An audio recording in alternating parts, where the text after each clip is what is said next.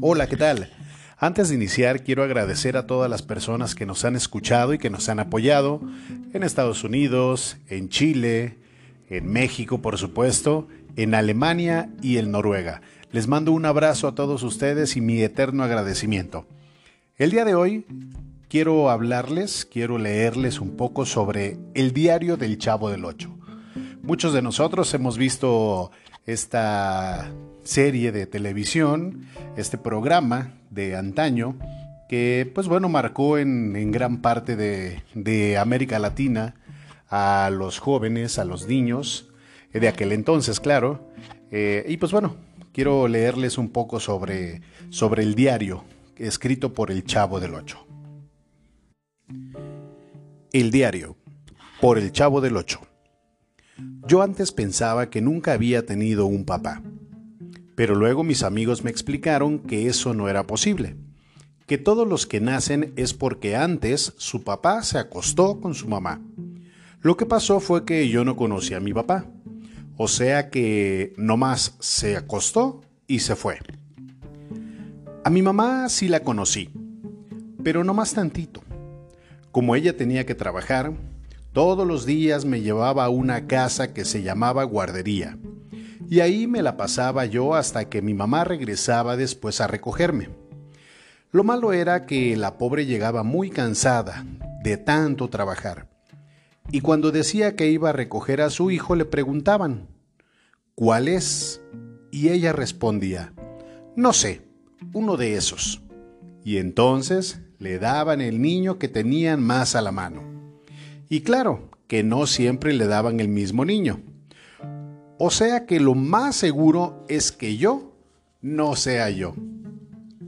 Un día mi mamá no pasó a recogerme y los demás días tampoco. A pesar de todo, a mí sí me gustaría tener una mamá. Hay tantísimas que no sé por qué no me tocó alguna, aunque no fuera la mejor. Claro que hay muchas mamás que tienen varios hijos, pero hay otras que nomás tienen uno, como sucede con doña Florinda. O sea que Kiko tiene una mamá completa para él solito. Y el muy tonto se porta mal y la desobedece. Y yo le digo a Kiko que no sea tonto, que no la desaproveche. También me gustaría tener un papá, pero no como Rondamón, que es el papá de la chilindrina, porque Rondamón pega mucho. Bueno, Doña Florinda también pega mucho, pero no a su hijo. Ella nomás le pega a Rondamón. Rondamón es muy bruto, y dicen que los hijos salen igual que los papás, pero no es cierto, porque la chilindrina no es bruta. En lo que sí es igual a su papá es en lo floja. Por eso no le gusta la escuela. También me gustaría tener una tía, o un perro, o algo. Recuerdo que hace mucho me llevaron a vivir a una casa que era un orfelinato donde todos los niños éramos huérfanos. La encargada principal era la señora Martina, la cual siempre estaba de mal humor y les pegaba a todos los niños. A mí una vez me sacó sangre de la nariz y luego se enojó porque manché mi ropa con la sangre. Y después me castigó dejándome un día sin comer.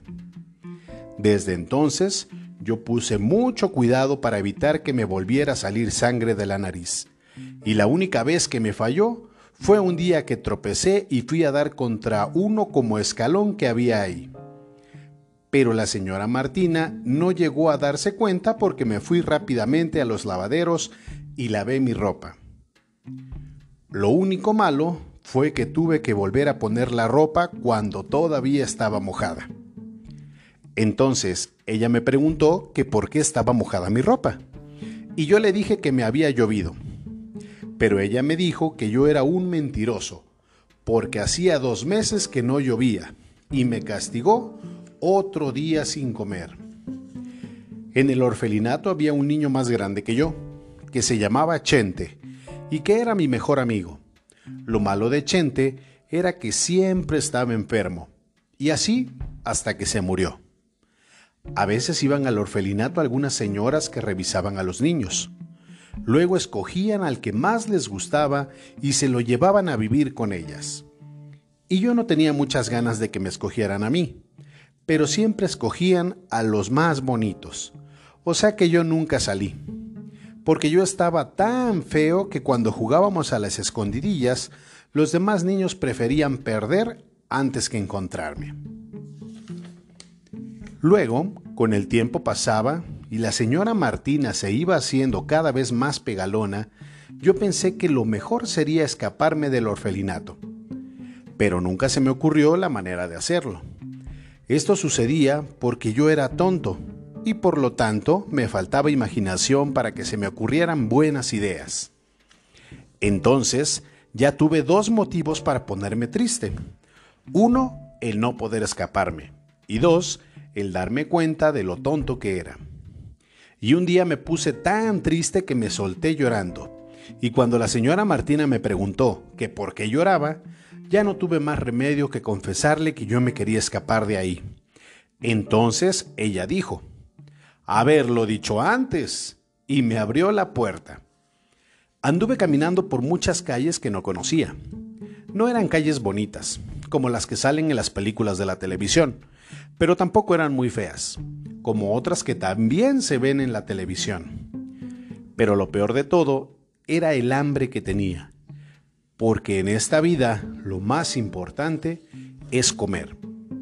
Por eso me metí al mercado, donde había muchísimas cosas de comer. Lo malo era que yo no tenía dinero para comprarlas. Entonces pensé, pensé en robarme algo pero recordé que era pecado robarse las cosas, sobre todo cuando el dueño es otro. Por eso lo que hice fue pedir que me regalaran algo, y una señora me regaló dos zanahorias. Pero lo mejor fue al día siguiente, pues un señor me regaló una torta de jamón. No puede haber nada más bueno en esta vida. Había otro señor que también era muy bueno y me daba permiso de dormir en los carros que él cuidaba por las noches.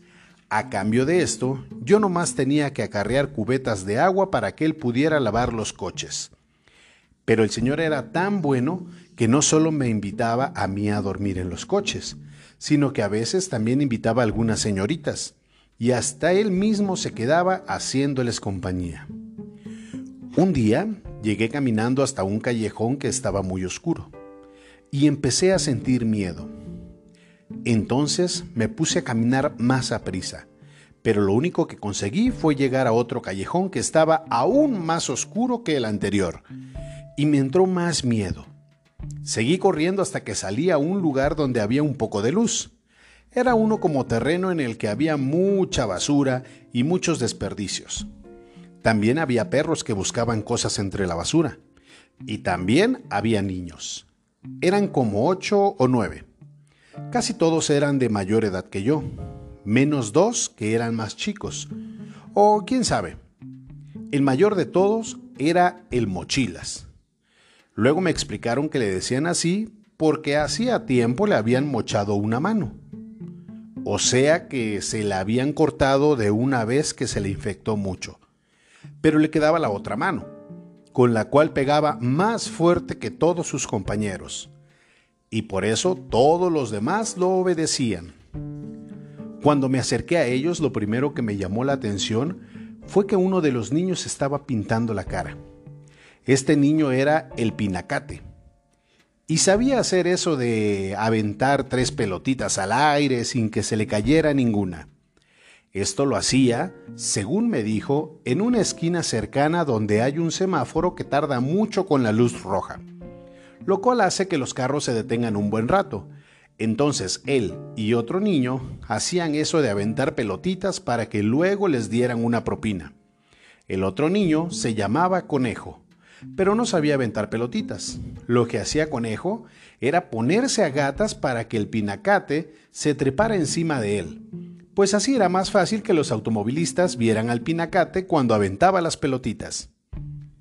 Yo quería preguntar más cosas, pero entonces el mochilas le dijo al pinacate que se diera prisa en terminar de pintarse la cara. El pinacate hizo lo que ordenaron y al rato se fue de ahí en compañía del conejo. O sea, iban a la esquina donde el semáforo tarda mucho con la luz roja. Los demás niños platicaban muy poco y ni siquiera me preguntaron de quién era yo o de dónde venía. Algunos solamente se me quedaban viendo. Otros decían cosas que yo no entendía y no sé por qué, pero me empezó a dar más miedo. Después de un rato el mochila se empezó a fumar y luego le pasó el cigarro al niño que estaba junto. Este nomás le dio una chupada al cigarro y se lo pasó al siguiente. Y los demás hicieron lo mismo, hasta que el cigarro me llegó a mí. Entonces yo también le di una chupada, pero me dio muchísima tos. Algunos empezaron a reírse de mí, mientras que otros me miraban como si quisieran preguntarme algo. Pero no me preguntaron nada. Lo único que hicieron fue quitarme el cigarro. También tenían una bolsa de plástico, la cual tenía algo dentro, algo que olía parecido a cómo huelen los talleres donde pintan carros. Pero yo no tuve mucho tiempo para oler, porque en ese momento llegó corriendo el pinacate, diciendo que el conejo había palmado. O sea, él estaba diciendo que el conejo estaba muerto. Y entonces todos salieron corriendo. Yo fui el último en llegar, pero también alcancé a ver al conejo que estaba ahí en el pavimento, sin moverse y todo lleno de sangre. Pero no me quise acercar mucho, porque empecé a sentir algo muy raro, o sea, como si quisiera vomitar. ¿Pero qué vomitaba si no había comido nada? El pinacate tampoco se le acercó mucho, tal vez porque no quería que los demás se dieran cuenta de que estaba llorando. Aunque no se le notaba mucho, porque las lágrimas aparecían como si fueran parte de la pintura que tenía en la cara. Entonces me dieron muchas ganas de salir corriendo, y eso fue lo que hice. Corrí y corrí sin detenerme para nada. Nunca volví a ver a esos niños. O bueno, si los he vuelto a ver, pero solamente en sueños. Y cuando esto sucede, siempre me despierto respirando fuerte y como si tuviera mucho frío. Bueno, pues esta es una pequeña parte del libro del Chavo del Ocho. Espero que les haya gustado esta primera parte. Y pues no olviden enviarnos mensajes, comentarnos qué les parece y si quieren que continuemos con la parte 2, pues con mucho gusto lo haremos. Un fuerte abrazo y muchísimas gracias.